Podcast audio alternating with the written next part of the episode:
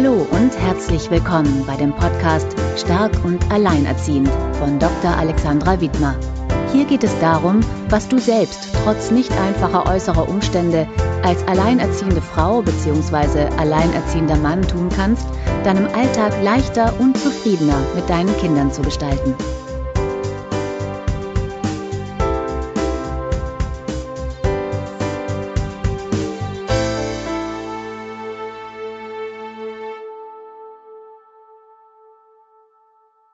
Und herzlich willkommen bei Stark und Alleinerziehend. Mein Name ist Alexandra Wittmer und ich freue mich heute zum ersten Mal einen Mann in meinem Podcast-Interview zu haben, und zwar den Peter Michalik. Er berichtet aus seiner Zeit als alleinerziehender Vater, aber ich überlasse ihm jetzt selbst mal das Wort und ähm, ja, er kann sich gern vorstellen. Hallo Peter. Ja, hallo Alex. Schön, dass du da bist. Hallo Alexandra, freut mich auch, dass ich dabei sein darf. Mein Name ist, wie gesagt, Peter Michalik. Ich bin 46 Jahre alt und äh, beruflich bin ich Familienpaar- und Eheberater in der Schweiz mit einer eigenen Praxis.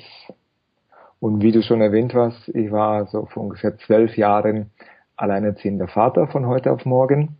Und das war eine ganz, ganz spezielle Erfahrung, die ich da machen durfte. Ja. Zwölf Jahre ist das her und wie lange warst du alleinerziehend? Ein Jahr lang Mhm. Äh, und dann äh, habe ich meine jetzige Partnerin kennengelernt und wir sind dann äh, zusammengezogen. Aber ein Jahr lang war ich mit meinem Sohn, der war damals sechs Jahre alt, äh, alleine, alleinerziehender Vater. Wie ist es damals dazu gekommen? Gekommen ist es so, dass meine Frau, beziehungsweise ich war getrennt von meiner Frau und sie hatte den Daniel bei sich. Und äh, eines Tages hat sie mir einen Brief geschrieben, in dem stand, dass sie mich bittet, den Daniel für immer zu mir zu nehmen, weil sie es psychisch und physisch nicht schafft.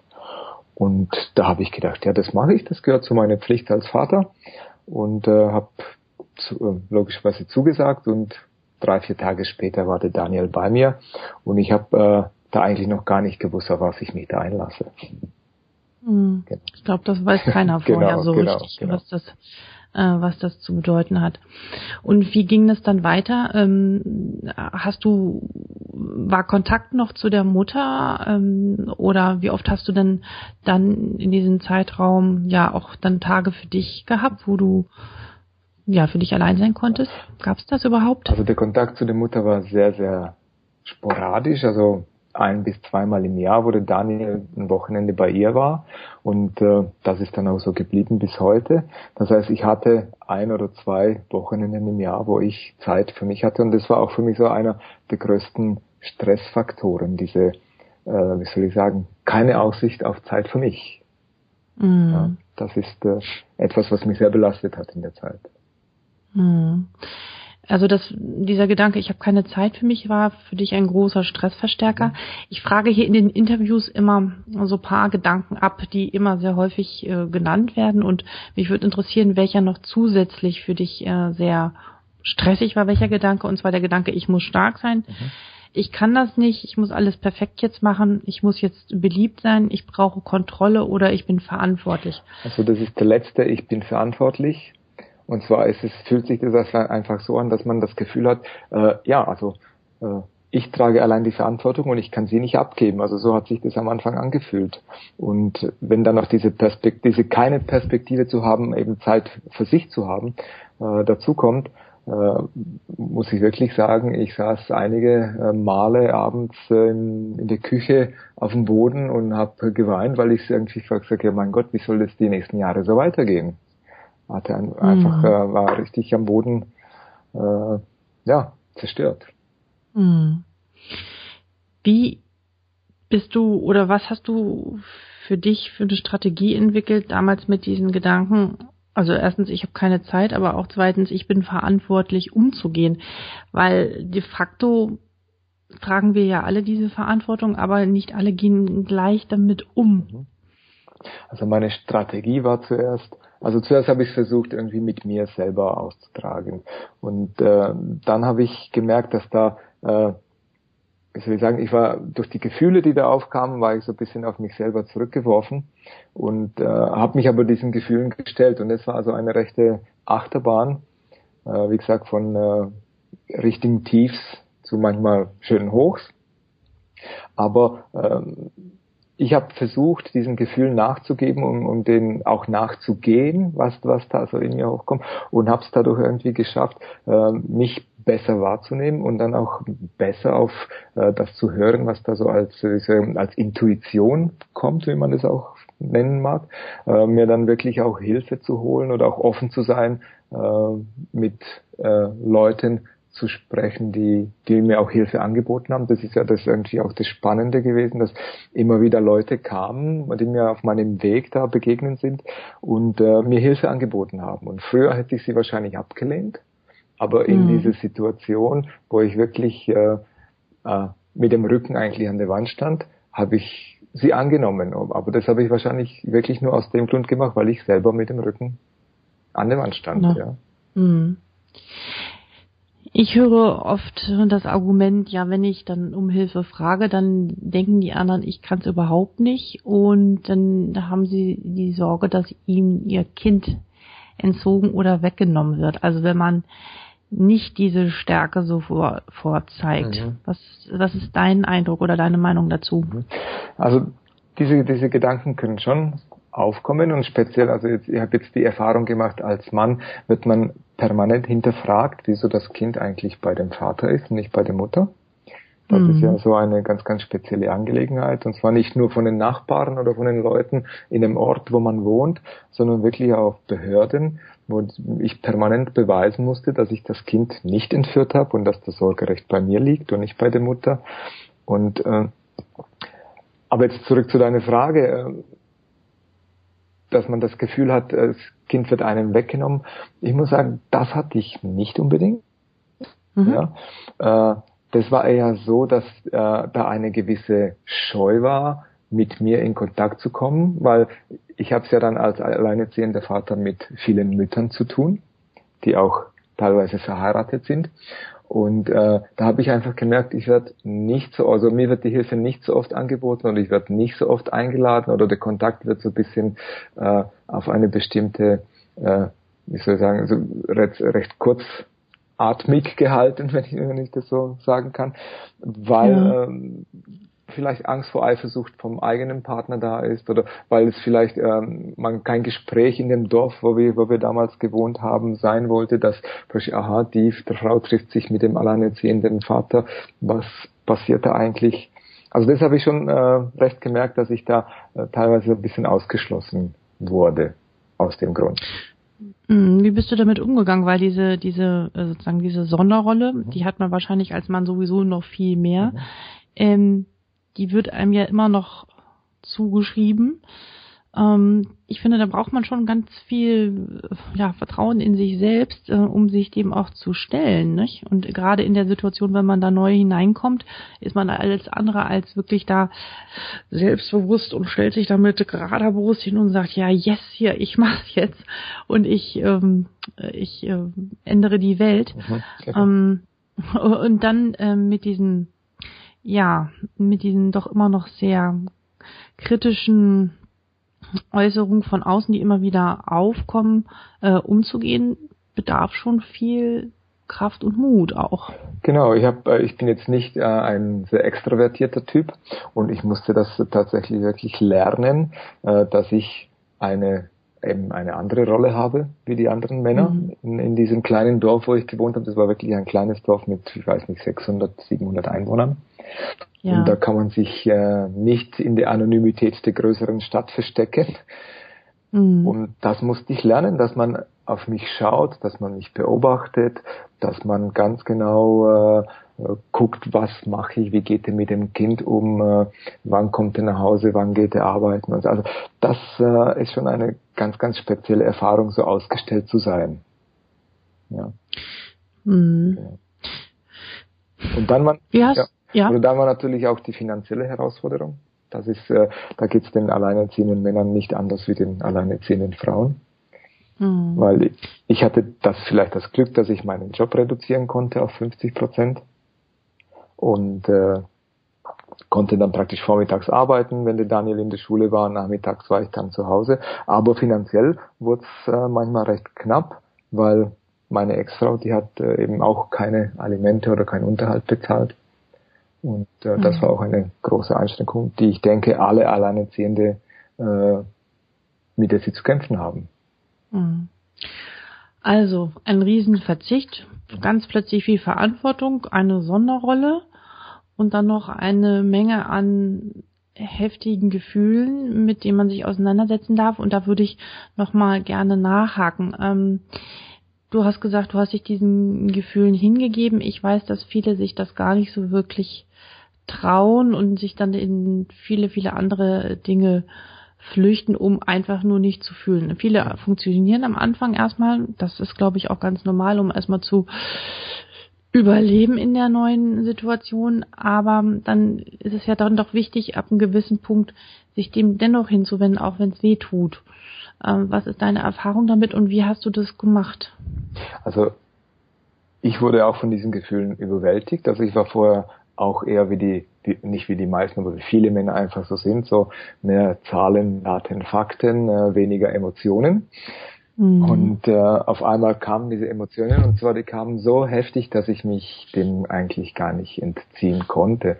Und äh, irgendwie kam mir das auch gar nicht in den Sinn, irgendwie zu flüchten eben in Sport oder eben in, in, in Spiele oder in, in, weil es war einfach am Abend, ich habe den Daniel ins Bett gebracht und es kam einfach über mich und ich hatte gar keine Möglichkeit in meine Wohnung irgendwas anderes zu machen, als mich dem hinzugeben. Und habe dann aber festgestellt, dass diese, diese Gefühle, die da kommen, zwar schon heftig sind und manchmal auch nicht so angenehm, aber dass es mir danach, wenn ich mich diesen, mit diesen Gefühlen auseinandergesetzt habe, dass es mir viel, viel besser ging.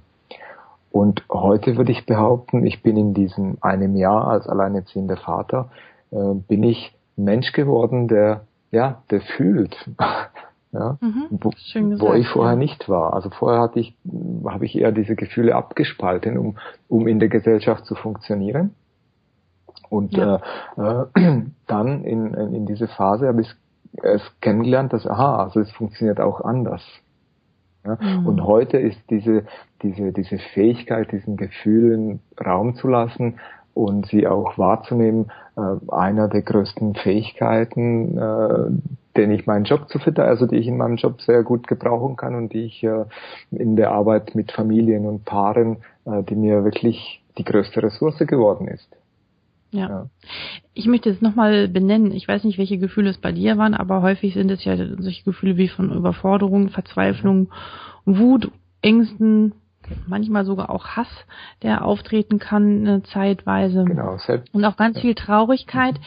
Und zwar die nicht sozusagen zur Seite zu packen, sie zu betäuben mit Fernsehen gucken, Alkohol, whatever, ja, sondern ähm, die auch anzuerkennen und ja, ich würde sagen, auch zu würdigen, weil sie uns ja auch was oder einem was zeigen wollen, was in dem Moment nicht da ist und man sie ja als ein Botschafter verstehen kann. Genau, und das, so habe ich das dann auch für mich entdeckt als Hinweisschilder, also ganz große Hinweisschilder, die in einem auch selber auftauchen, wo man sich einfach fragt, ja, eben, woher kommt das, was ist das, was hat das zu bedeuten? Und Kannst du das an einem Beispiel mal für die Hörerinnen und Hörer konkret machen? Mhm. Zum Beispiel, äh, ich habe mit dem Daniel, war das so, dass wir unseren Alltag irgendwie ein bisschen äh, managen mussten, mit dem Mittagessen, Abendessen. Und ich hatte manchmal das Gefühl, dass der Daniel äh, mich wie nicht ernst nimmt. Ich musste alles mehrmals wiederholen, also so wie das so war. Ja? Mhm. Und wie das wahrscheinlich viele auch kennen, dass man sagt, das Essen ist fertig, muss man fünfmal sagen, bis das Kind am Tisch kommt oder äh, dass man den Teller wegräumt und so weiter. Und ich hatte immer das Gefühl, das wird immer schlimmer bis ich dann das Gefühl hatte, ja eben, er nimmt mich nicht ernst. Und dann habe ich mich gefragt, ja Moment, aber nehme ich ihn ernst? Nehme mhm. ich ihn in seine Welt ernst? Und äh, dann hat sich das die Situation einfach ein bisschen entspannt, weil ich habe dann einfach gemerkt, ja klar, wenn der Daniel von der Schule kommt und mir was zeigen möchte, was er gemacht hat, und ich stehe in der Küche und sage dann, ja Moment, aber ich habe keine Zeit, dir das, äh, das anzuschauen, sondern ich muss das Essen parat machen, dann hole ich ihn in seine Welt nicht ab oder ich nehme ihn nicht ernst. Und dann zehn Minuten später beim Essen, wenn ich ihn dann rufe, dann nimmt er mich nicht ernst. Also das ist so für mich so eine, so ein ganz, ganz spezielles Beispiel, wo ich dann gemerkt habe, aha, das Gefühl in mir ist nicht ernst genommen werden und mein Gegenüber, wie geht's ihm? Und man kann es sogar nochmal umkehren. Ja. Die Frage ist, ob man sich selbst in dem Moment ernst nimmt. Genau, ja. Mhm. Ähm, ich habe ähm, vorhin mit einer eine, ein Beratungsgespräch gehabt, die mir erzählt hat, dass ihre ähm, ja, die hat ganz starke Schuldgefühle ihrem Kind gegenüber und dass diese Schuldgefühle überhaupt verhindern, dass sie Nähe zu diesem Kind mhm spüren kann. Und ähm, das ist ja auch, kommt sehr häufig vor, wenn man da so in diesen Gefühlen drin ist, kriegt man auch schlecht Kontakt äh, zu seinem Kind. Ja, also die können schon die Nähe verhindern, aber umso wichtiger ist es, sich äh, da auch wirklich auch ernst zu nehmen und sich dem auch hinzuwenden. Genau, also jetzt speziell glaube ich in dem Fall, also wenn man sich äh, sich selber spüren, sich selber wahrnehmen, bevor man den anderen wahrnehmen kann. Also das ist, glaube ich, schon so, das bedingt wie beides, oder? Ja, ja. definitiv, ja. Ähm, gibt es ein Buch oder ein Hörbuch, was dir in der Zeit damals geholfen hat oder was du den Hörern und Hörern empfehlen kannst? Ja, das kann die in machen. so einer Situation stecken? Das kann mhm. ich machen. Das Buch hat mich in der Buchhandlung angesprungen. ich kann, mhm. Es war auf einmal da. Und ich habe es in die Hand genommen und gesagt, ja, das kaufe ich, das hat mich jetzt angesprochen. Und zwar, Aha. es nennt sich Jetzt die Kraft der Gegenwart von Eckhart Tolle, wo es eigentlich wirklich darum geht, dass wir nur das Jetzt haben. Wir haben weder die Vergangenheit noch die Zukunft, über die wir uns oft so Sorgen machen, sondern wir haben das Jetzt. Und äh, das hat mir sehr geholfen, äh, wirklich eben mit dem Jetzt umzugehen. mit dem, was jetzt ist, umzugehen. Ja. Und da sind ja unsere Kinder auch wirklich äh, gute Wecker, in ja, Anführungsstriche. Ja, die, die, holen uns immer wieder zurück in das Jetzt. Genau, die sind Profis, ja, weil Kinder leben im Jetzt, genau. Und das ist ja, von denen kann man sehr viel lernen. Definitiv. Ja, mhm. Was noch? Das zweite Buch nennt sich Lola-Prinzip. Das gibt's glaube ich, schon seit 25 Jahren, aber ist immer, immer wieder, sieht man es in, in allen Buchhandlungen. Und zwar Lola kommt von Loslassen. Und da geht es eben auch darum, von den eigenen Vorstellungen oder äh, loszulassen, wie das geht. Also ist ein, ist ein Buch zum Lesen, also es ist kein, kein, keine so Anleitung oder kein Fachbuch, aber es wirklich zeigt an Beispielen aus dem Alltag, was es heißt, loszulassen und was es bewirkt. Gut, dann habe ich jetzt noch mal eine Frage an dich, als auch als Familientherapeut. Ähm, warum fällt es den Menschen so schwer oder den Alleinerziehenden dann auch loszulassen? Was denkst du? Ich denke, das hat damit zu tun, dass wir in der Situation, in der wir äh, leben, uns an die, wir haben uns eingerichtet. Wir wissen, wie das funktioniert. Und loslassen heißt auch das, diese Sicherheit, die man dann hat, auch wenn diese Situation vielleicht nicht so gut ist. Wir wissen, wir, wir können sie handeln.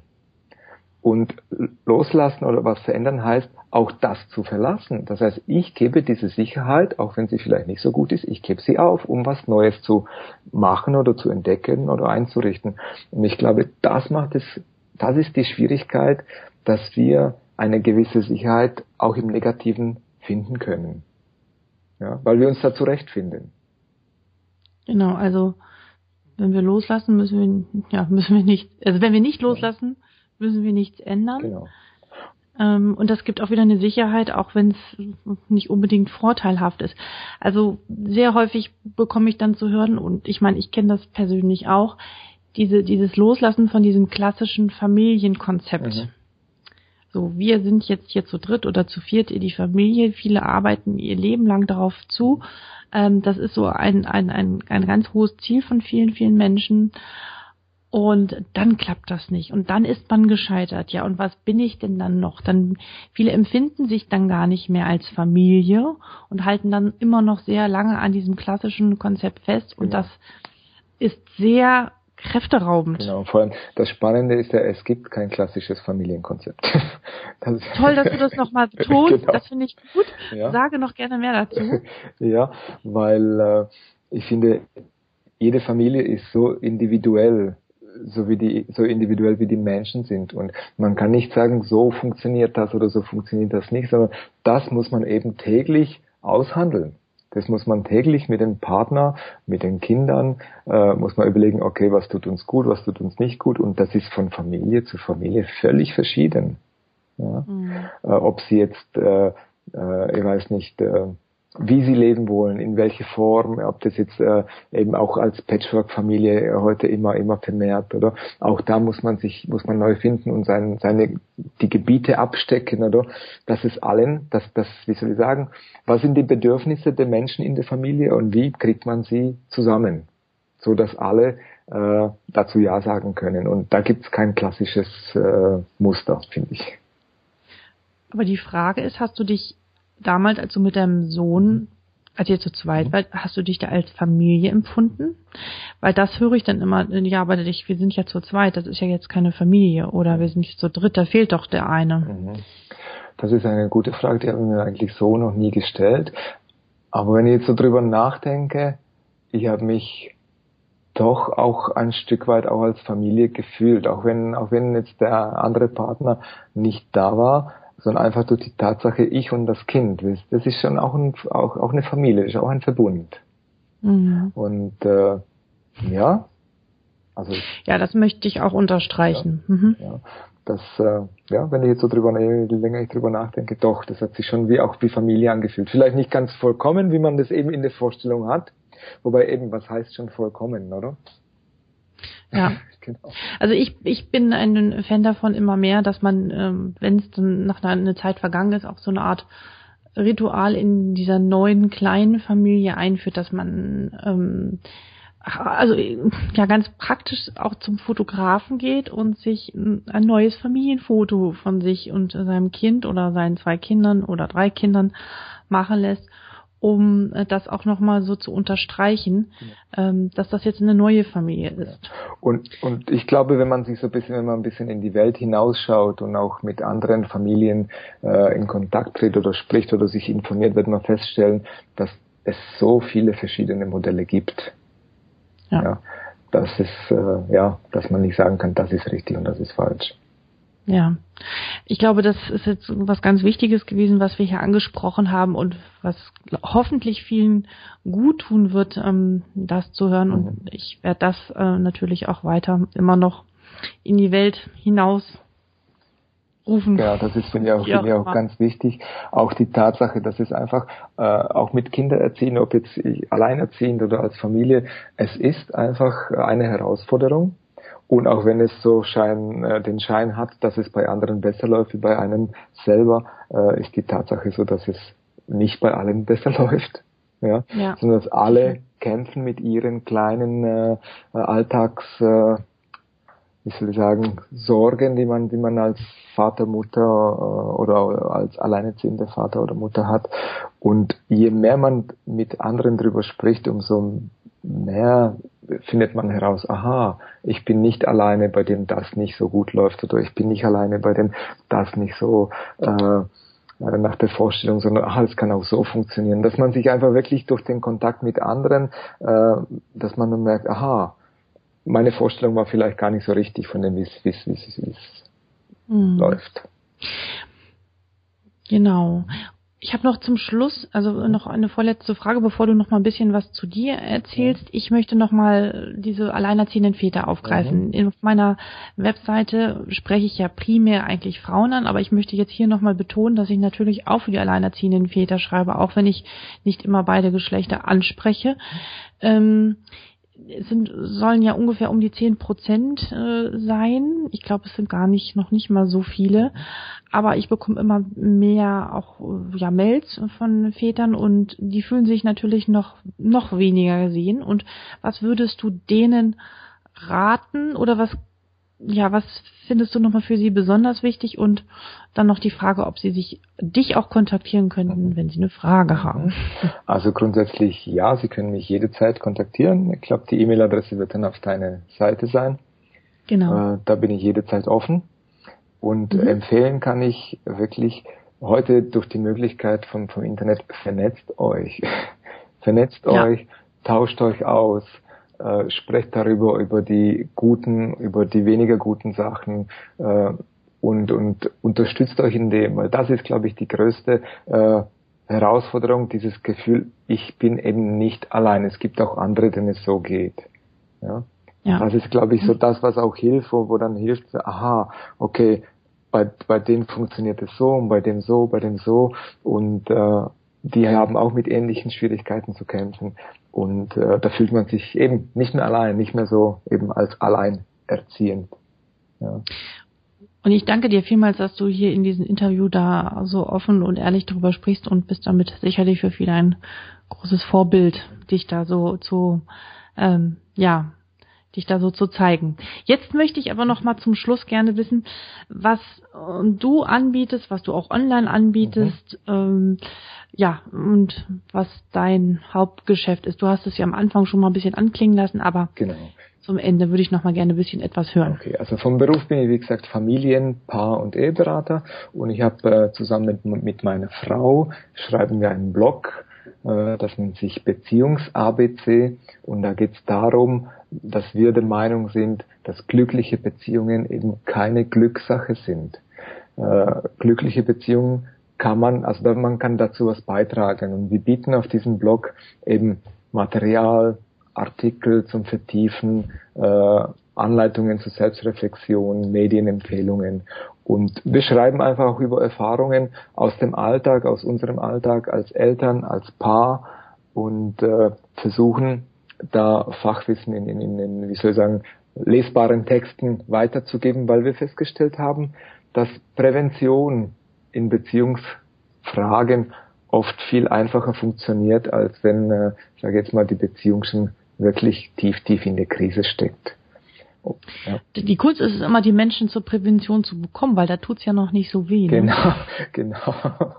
ja, das ist so. Aber es ist wirklich die Erfahrung, die wir gemacht haben, dass äh, Paare, die in einem früheren Stadium von einer Krise kommen, es einfacher äh, Hand oder, oder lösen können als Paare, wo schon über Jahre hinweg das dann quasi als letzte Möglichkeit wird dann gesagt, also entweder wir holen uns jetzt professionelle Hilfe oder wir lassen uns scheiden. Äh, und es geht schon seit Jahren.